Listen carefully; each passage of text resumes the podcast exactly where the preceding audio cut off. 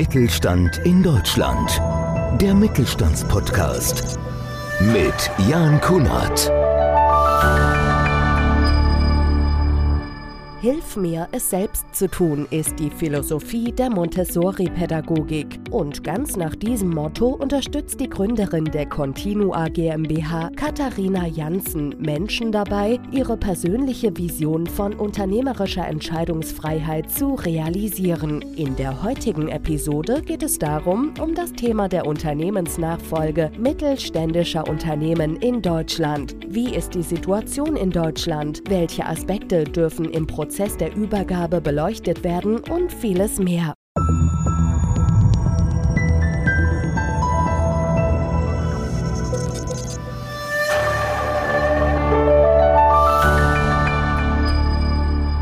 Ein Thema, was immer wichtiger und akuter wird, ist die Unternehmensnachfolge. Und damit sage ich ganz herzlich willkommen zum Podcast Mittelstand. Ich freue mich heute sehr über Katharina Jansen, vielleicht zum Werdegangsstudium der Pädagogik, Soziologie und Kinder- und Jugendpsychiatrie. Vertrieb dann in verschiedenen englischen und amerikanischen Softwarehäusern für SW-Entwicklungstools. Mein Gott, was die Frau alles gemacht hat. Familienbetrieb bis 2020, circa 25 Jahre die gemeinsame Leitung und Umstrukturierung des Familienbetriebes in ein Immobilienunternehmen und jetzt ganz frisch die Gründung der Continua GmbH Institut für wertorientierte Unternehmensnachfolge. Unternehmensnachfolge, das ist das Thema, wo wir heute bei uns im Podcast Mittelstand drüber sprechen wollen. Katharina, freue mich sehr, dass du da bist. Vielen Dank, Jan, für die Einladung. Kürzlich habe ich in der Süddeutschen Zeitung gelesen, dass du mal gesagt hast, in der Unternehmensnachfolge gibt es nur One Shot Only. Was genau steckt dahinter? Was meinst du damit?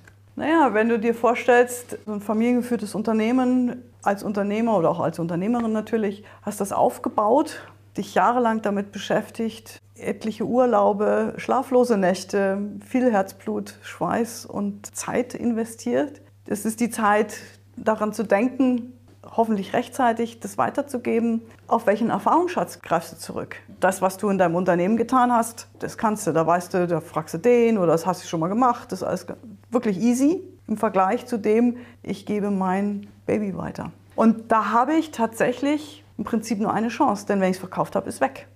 oder heute, weitergegeben habe. Und da wollen wir heute mal drüber sprechen, was da eben wichtig ist. Ideal, stelle ich mir vor, bei so einer Unternehmensnachfolge, vielleicht die eigenen Kinder. Oft gibt es leider nicht die Möglichkeit. Auf was muss ich achten, dass das ganze Ding funktioniert, dass mein Baby, wie du so schön sagst, mein Lebenswerk, was ich mir aufgebaut habe, in gute Hände kommt und dass es eben erfolgreich weitergeführt wird im besten Fall. Na, vielleicht schicke ich mal ein paar Zahlen voraus. Ich glaube, die geben so ein bisschen einen Eindruck davon, was da tatsächlich gerade los ist in dem Bereich. Statistiken sagen, 60 Prozent der mittelständischen Unternehmer, Unternehmen in Deutschland finden in den nächsten fünf Jahren keinen Nachfolger. Das sind alarmierende Zahlen. Das ist eine alarmierende Zahl. Eine andere Statistik, die das außer Acht lässt, sagt, dass eben 40 Prozent der Mittelständler sich rechtzeitig überhaupt mit dem Thema beschäftigen und sich darüber Gedanken machen. Dazu eine kleine Anekdote, die ich tatsächlich diese Woche erlebt habe bei einem Netzwerktreffen, wo mir der, die Frau des Unternehmers gesagt hat, ah ja, schwieriges Thema, sehr emotional, können wir nicht drüber reden. Mhm. Sag ich, ja, weiß ich, ist mir schon klar. Und das ist genau der Punkt. Es ist das Baby, ja, man hat sich damit beschäftigt, es ist wirklich emotional aufgeladen. Nichtsdestotrotz, wir sind als Unternehmer unterwegs, müssen viele Entscheidungen am Tag treffen und dürfen auch da jetzt hinschauen und eine Entscheidung treffen und das so ein bisschen abkoppeln von diesem emotionalen Thema. Da sind viele Aspekte zu beachten. Das eine ist natürlich, und das ist meines Erachtens sogar der wichtigste, diese persönliche Zukunft des Unternehmers. Das heißt, was macht er, wenn er die Firma nicht mehr hat, wenn die E-Mails nicht mehr kommen, die Anrufe nicht mehr kommen? Keiner fragt. Das, was ich bis jetzt erlebt habe, Ausrede Nummer eins, ich gehe 24-7 Golf spielen. Funktioniert, Funktioniert nicht. Definitiv nicht. Also da hinzuschauen, also ich, vielleicht auch da aus einem Gespräch mit einem Unternehmer eine kleine Geschichte, der eben sein Unternehmen verkauft hatte, bevor wir uns kennengelernt haben. Und das an einen Investor mit wirklich viel Geld, wo er praktisch gar nicht Nein sagen konnte, was da auf dem Tisch lag. Und ich ihn fragte, wie geht es Ihnen damit jetzt? Was machen Sie?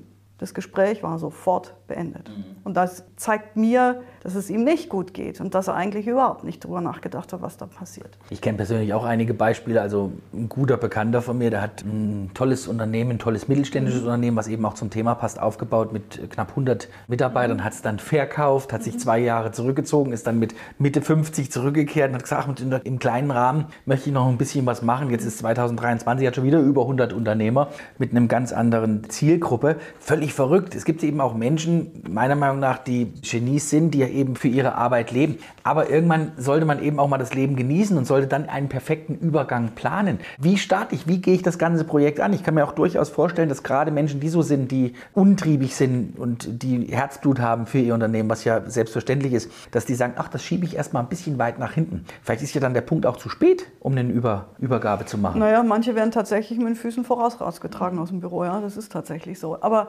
ja, das ist richtig. Und es heißt ja nicht, dass wenn der Unternehmer rausgeht, dass er dann nichts Sinnvolles, Erfüllendes machen darf. Um Gottes Willen. Im Gegenteil. Ich glaube, erst dann, wenn er das weiß, was er da tut, kann er tatsächlich gehen. Klar kann er nochmal ein Unternehmen aufbauen. Warum nicht? Er weiß ja, wie es geht. Und dann weiß er auch, wie er es aufbaut, damit es eben auch weitergegeben werden kann. Und das ist eigentlich der Punkt, den ich auch für den vorigen Aspekt nochmal erwähnen wollte. Die Unternehmer haben natürlich eine Vorstellung davon, was sie gern für ihr Unternehmen hätten ist meistens nicht ganz realistisch, weil sie eben zu sehr da drin hängen. Gehen wir mal das Beispiel an. Peter Müller, 58 Jahre, plant mit 60 jetzt in den verdienten Ruhestand zu gehen, hat ein schönes mittelständisches Unternehmen aufgebaut, 100 Mitarbeiter. Wie starte ich jetzt? Wie kommst du ins Spiel? Wie kannst du mir helfen? Also wir schauen das Unternehmen, also Continua schaut sich das Unternehmen erstmal an unter verschiedenen Aspekten, die auch bei einem Verkauf relevant sind, um einfach zu sehen, wie abhängig ist das Unternehmen von der Person wie ist die Struktur, wie ist es aufgebaut, ist die IT State of the Art und all diese Geschichten, die immer wieder zum Tragen kommen, wenn es um den Preis geht. Wir analysieren das und stellen das vor und besprechen es mit dem Unternehmer und entscheiden dann gemeinsam, wie wir weiter vorgehen. Und wir haben das Konzept, dass eben verschiedene Experten, die dann benötigt werden, eingebunden werden, weiter ins Detail gehen, um dann entsprechend die Dinge zu ändern und zu verbessern. Und wichtig ist, dass es eben von einer Person begleitet wird, die immer wieder guckt, sind wir on track? Haben wir die Meilensteine erreicht, die wir erreichen wollten? Sind die Leute an Bord, die da sein sollten, von außen, um bestimmte Dinge zu machen, wie IT oder Datenschutz oder was auch immer?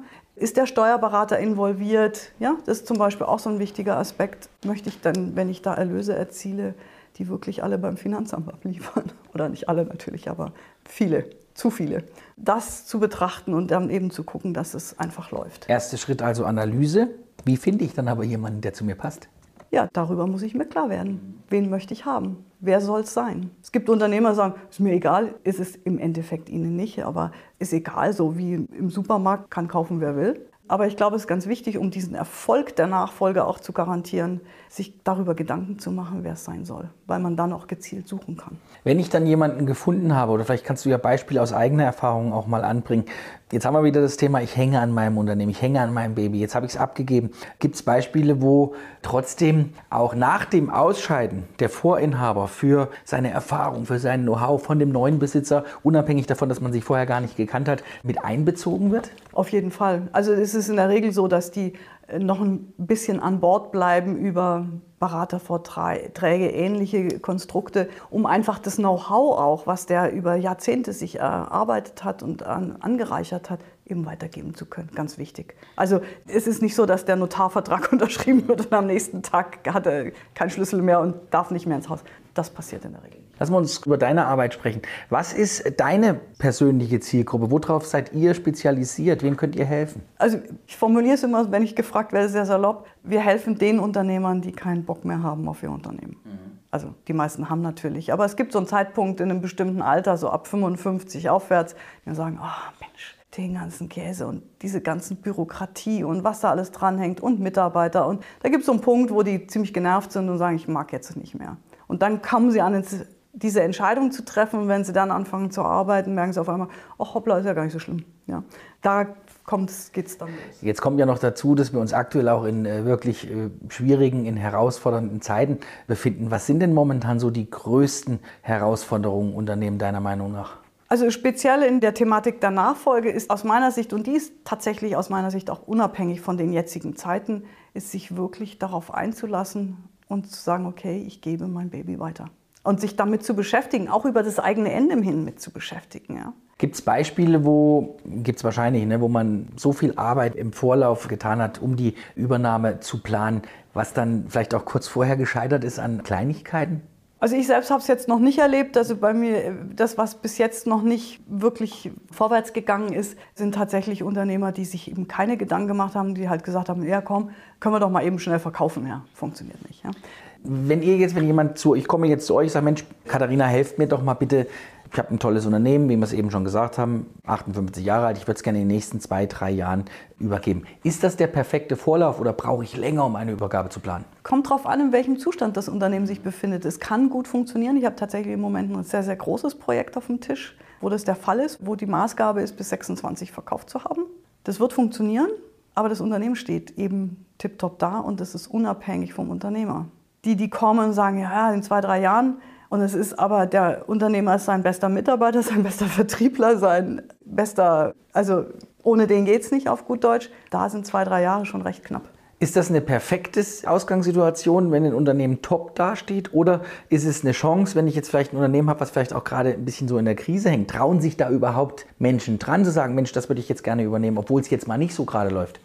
Also die besseren Voraussetzungen sind tatsächlich die Top, also die, die gut dastehen, einfach weil sie einen entsprechenden Wert haben und eben auch die Perspektiven erkennbar sind. Bei denen, die nicht so top dastehen, ist es schwierig und da ist es halt wichtig und da leistet eben Continua auch einen großen Anteil, eben das zu entwickeln und so hinzustellen, dass es top dasteht. Wie seid ihr jetzt aufgestellt? 2023. Warum kam es jetzt nochmal zu einer Gründung, nachdem du ja schon so viele Jahre in dem Bereich auch unterwegs bist? Was steckt also dahinter? Wir haben, ich hatte zunächst eine Initiative als Team, als wir haben das SWAT-Team genannt, angelehnt ans FBI-SWAT-Team, haben dort auch eine Weile gearbeitet. Es ist aber mehr so ein Netzwerkcharakter gewesen. Und wir haben gemerkt, oder ich habe dann gemerkt, es funktioniert nicht, weil das Commitment der einzelnen Leute nicht da war. Und das transportiert sich dann eben auch in den Markt. Das heißt, die Chancen, Projekte zu finden und Unternehmer zu finden, die sich dieser Situation anvertrauen, sind sehr gering.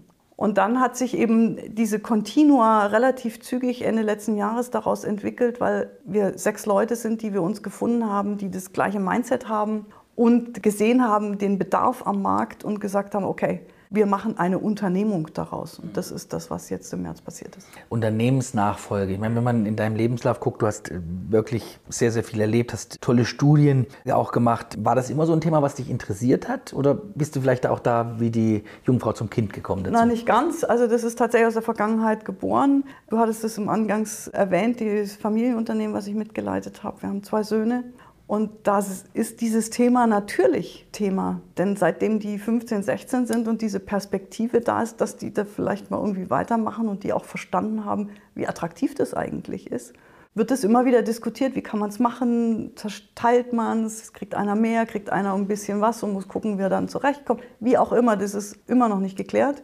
Aber da ist dieses Thema entstanden, wo ich gemerkt habe, okay, da ist richtig einfach ein Thema da für Leute, die vielleicht es nicht so genau wissen und diskutieren. Welchen Tipp gibst du Menschen mit, die oder Unternehmern mit, die vielleicht zwei Kinder haben, die unwahrscheinlich hoffen, dass eines der Kinder das Unternehmen später mal erfolgreich im besten Falle äh, fortführt, die aber vielleicht in eine ganz andere Richtung gehen wollen.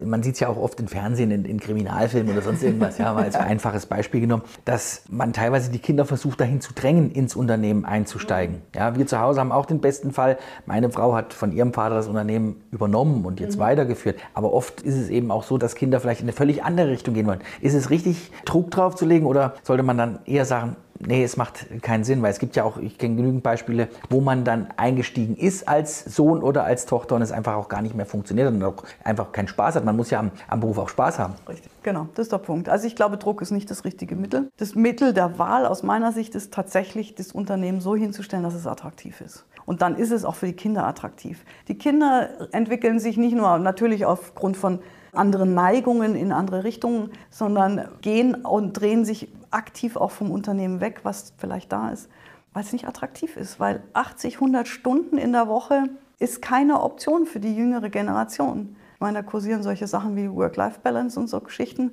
Das ist das eine. Aber es sind ja auch nicht alle in diesem Tunnel drin, sondern die wirklich auch was schaffen wollen. Aber das dann auch in der Option weiterzumachen, so, ja, das haben wir die letzten 20 Jahre gemacht, das machen wir die nächsten 20 Jahre auch noch so und du machst es einfach so, wie ich es immer gemacht habe. Ist auch keine Option. Also da ist wirklich die Offenheit der abgebenden Generation gefragt und die Kompromissbereitschaft und vielleicht auch mehr so dieses, die Rolle zu übernehmen des Ratgebers. Und ich glaube, dann funktioniert es ganz gut und das zeigt die Erfahrung auch. Unternehmensnachfolge, spannendes Thema. Man kann sich natürlich jederzeit bei dir informieren. Die Continua GmbH ganz neu, das Institut für werteorientierte Unternehmensnachfolge. Hat mich sehr gefreut. Katharina Jansen, tolles Gespräch. Dankeschön an dieser Stelle.